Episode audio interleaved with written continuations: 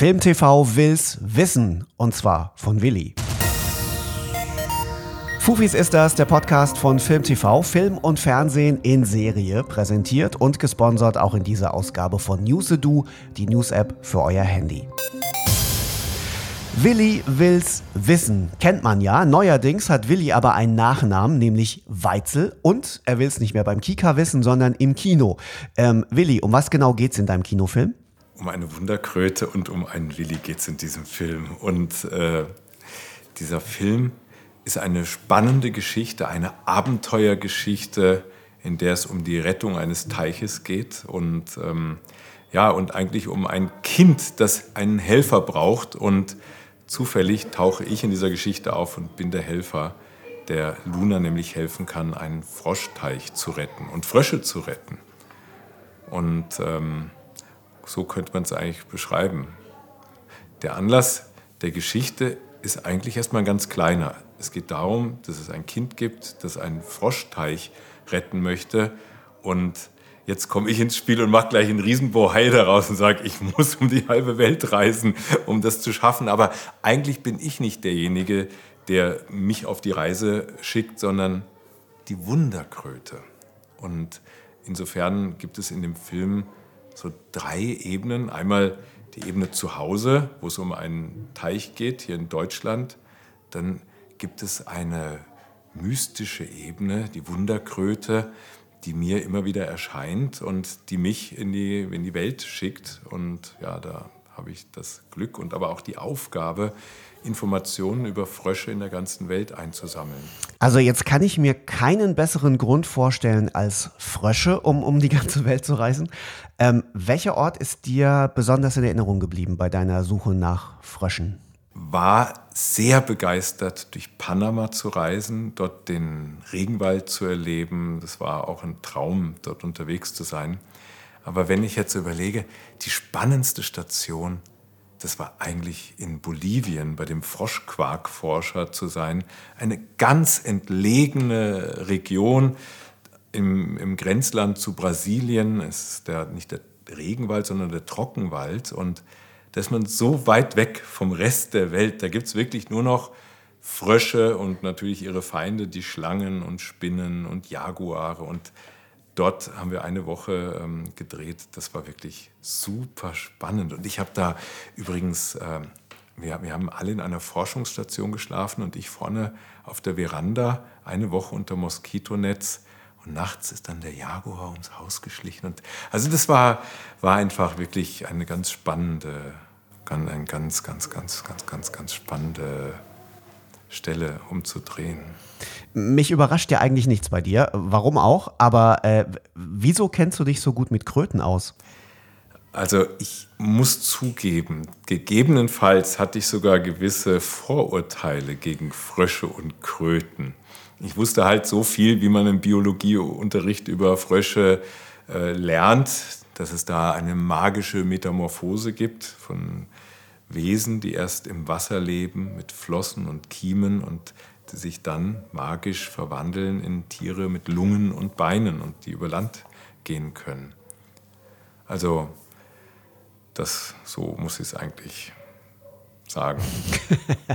Beruhigend. Äh, du hast also auch überhaupt gar keinen Plan von Fröschen gehabt. Da haben wir jetzt wieder was gemeinsam und viele andere Zuhörer jetzt wahrscheinlich auch, die sagen, hä, Frösche sind doch eklig. Was hast du über Frösche jetzt gelernt während der Dreharbeiten? Ich meine, das Wichtigste, glaube ich, was jeder, der diesen Film sieht, der dann rausgeht aus dem Film, mitnimmt, ist, glaube ich, dass Frösche keine, und das muss ich jetzt mal laut sagen, keine ekligen, schleimigen Tiere sind, sondern einfach liebenswerte, süße Tiere. Weil wenn man mal so einen Frosch auf der Hand gehabt hat und der einem dann so wirklich ins Auge geschaut hat, da geht einem so das Herz auf. Und ich glaube, auch wenn Frösche und Kröten im Verborgenen erleben und wir sie ja für die Dreharbeiten auch mal rausgeholt haben, um zu sehen, dass es da einfach eine unglaubliche Vielfalt von Tieren gibt, ich das zu sehen alleine, das ist schon mal ganz großartig, dass wir uns bewusst machen, dass wir ganz, ganz tolle Nachbarn haben. Und die wir, die nicht nur lebens, die nicht nur, also Frösche sind nicht nur liebenswerte Tiere, es lohnt sich wirklich auch, sie zu schützen, denn wir Menschen profitieren zum Schluss davon, dass wir ihnen viele Gewässer bereitstellen, wo sie leben können, weil das nächste Mal, wenn uns dann die Mücken nerven und äh, zerstechen, dann denken wir, Mensch, hätten wir mehr Frösche, dann hätten wir auch weniger Mücken. Äh, bei uns ist es nicht so tragisch wie dann in tropischen Ländern, wo die Frösche auch Malaria verhindern können. Also könnte man sagen, du forderst mehr Unterstützung für die Frösche, also vielleicht statt Fridays for Future Frogs for Future? Ich finde es erstmal großartig, dass es sowas gibt wie Fridays for Future, wo Kinder aufstehen und eigentlich auch den Erwachsenen damit die Leviten lesen und sagen, hey, hört mal, was macht denn ihr da? Macht mal was, weil ihr seid doch die Verantwortlichen. Und äh, ich habe in Panama kennengelernt, dass dort auch Kinder für Frösche auf die Straße gehen, einmal im Jahr. Etwas Großartiges. Aber insgesamt glaube ich, dass man den Kindern gar nicht so viel Verantwortung zuschieben muss weil diese Umweltbedrohung, das finde ich, find ich ja auch beängstigend. Und da ist es doch eher die Aufgabe der Eltern, ja, zu sehen, welche Ängste löst die Umweltbedrohung bei meinem Kind aus und dass man da eher gemeinsam ja, versucht, einen Optimismus für die Zukunft und für die Welt auch zu entwickeln und die Kinder zu unterstützen. Aber nicht zu sagen, hey, ja, Kinder, macht mal was für die Umwelt. Nee, das sind eigentlich die Erwachsenen, die da verantwortlich sind. Beschreib doch mal für alle, und ich glaube, das sind die meisten, die noch keinen Frosch wirklich aus der Nähe gesehen haben, wie ist es denn, wenn du so einen Frosch anfasst? Ich würde es als Ehre beschreiben, wenn man einen Frosch auf die Hand bekommt, weil Frösche, die wollen ja eigentlich nicht bei einem sein, sondern die wupp, wupp, wupp, hüpfen ganz schnell weg.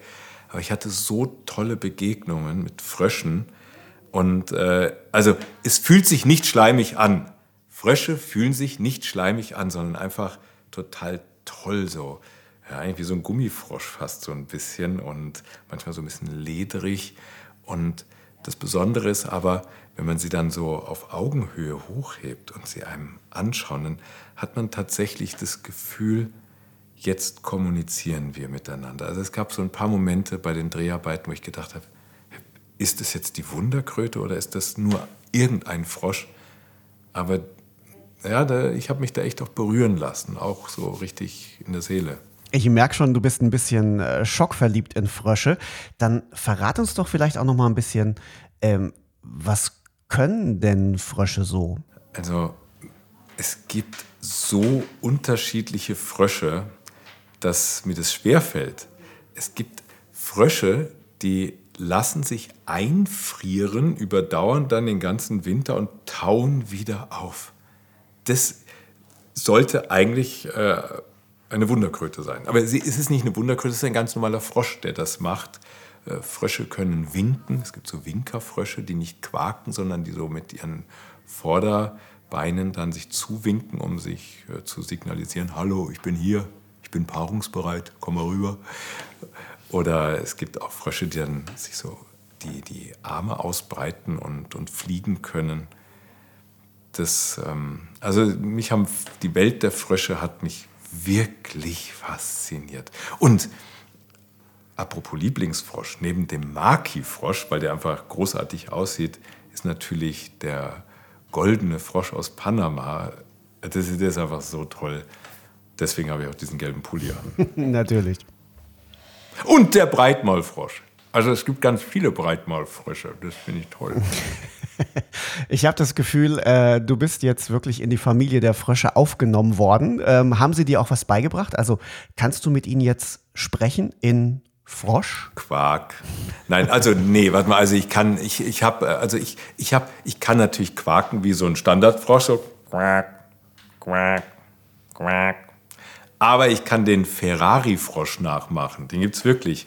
Und der geht nämlich so.